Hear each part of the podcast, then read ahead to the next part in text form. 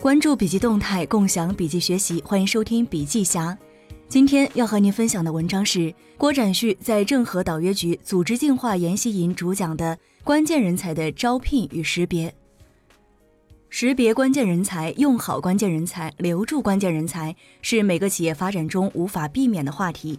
今天将从三个维度和大家分享。当 HR 部门推荐了一个人，你看了简历之后，觉得这个人不错，各方面都符合要求，但是动机可能不太清楚。这个时候该如何去评判他？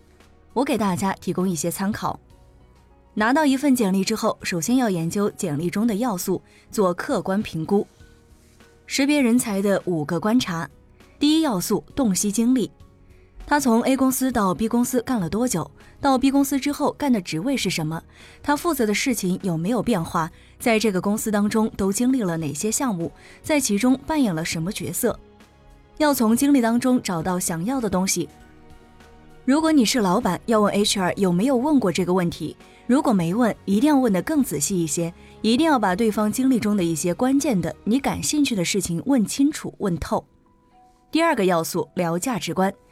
识别关键人才，除了他的经历之外，要聊的一个东西就是价值观。价值观挺空的，该怎么聊？在公司部门与部门之间总是有这样那样的冲突，你把其中的一些冲突告诉他，请他来给你意见，看他是如何思考这个事情，思考的逻辑是什么。如果他的思考逻辑跟公司追求的东西是接近一致的，那价值观就没有什么问题。这是判断价值观很明确的方法。第三个要素，事业动机。一个人从大公司离职到你的公司来了，他为什么来？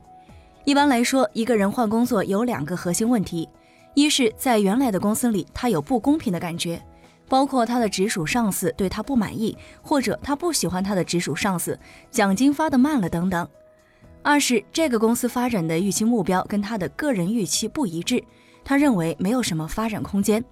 把这两个问题搞清楚之后，你要判断，如果他很有雄心壮志，你的平台能否给他阶段性满足的机会？第四个要素，降危之主，在准备录用关键人才之前，最好是先一起吃个饭。像恒大老板这样具备不一起吃饭就能直接判断人的敏锐性，很多人是没有的。一起吃饭最少可以观察到十个习惯：基本礼貌、个人素养、习惯、尊重人的态度、跟人沟通的方式、自私性等等。在一场饭局当中，全部能够找到。吃饭一定不要吃完就算了，你要观察他的每一个细节，要看他是不是你想要的那个类型。第五个要素，看得顺眼。你要想跟一个关键的人处得久，有一点特别重要。我们 HR 定的招人标准，第一条就是以貌取人。为什么要以貌取人？不是说你长得漂亮和帅，而是我看你一定要顺眼，跟你的气场相投。识人之难，难在甄别与取舍。一是是否发现了人才的超越常人之处。当你决定要录用这个人的时候，要找到他跟别人不一样的地方，确认其中哪一个能力是你最看重的，要把这个找出来。二是是否洞见其未曾表现出来的短板。除了看他的优势，还要看到他在跟你沟通的过程当中短板在哪儿，包括吃饭的那个过程当中暴露的一些细节。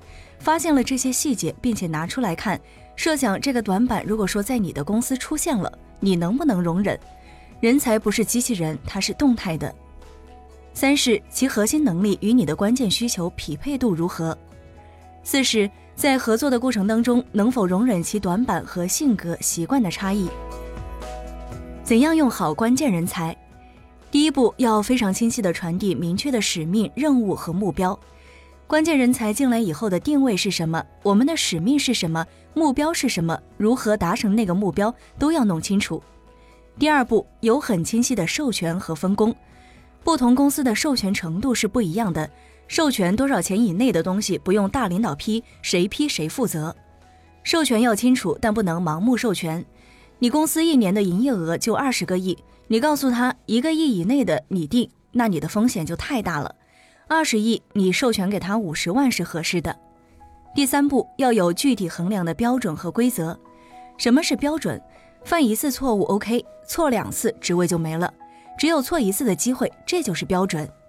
第四步要有容错机制与限度。关键人才使用风险的防范。